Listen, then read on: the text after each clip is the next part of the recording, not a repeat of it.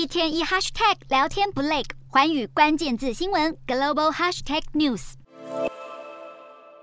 乌俄战火届满三百天，依然见不到尽头。随着时序进入寒冬，俄军计划重整兵力，准备在明年年初重新发起攻势，恐怕会造成更多居民死伤。而这一切，全都是从十个月前莫斯科时间二月二十四日上午的这一刻开始。俄罗斯总统普丁的一场全国电视演说，彻底改变欧洲地缘政治局势。十九万大军从乌国北、东南三面展开所谓的特别军事行动，希望能速战速决攻下基辅，解散泽伦斯基政权。不过，当初谁也料想不到，堪称拥有全球第二强军队的俄罗斯，却被防守乌军打得溃不成军，只好退守边境，把军事目标转移到乌东、乌南。四月开始，俄军以飞弹攻击搭配地面部队作战的方式，挺进马利波、扎波罗热、顿内茨克等城，直到。到五月份驻守马利波最后阵地亚速钢铁厂的乌克兰守军弹尽粮绝，俄军才宣告攻下乌东顿巴斯地区，并展开冷血统治。凡被俄军横扫之地，城市宛如废墟，民众横尸街头，血腥凄凉画面震撼国际。尽管在乌东地区有所斩获，俄军作战过程也折损大量军力，就连黑海舰队旗舰莫斯科号都被乌克兰国造飞弹击沉。不久后，乌军吹响反攻号角，声东击南，一举收复南部重镇赫尔松，让乌克兰士气大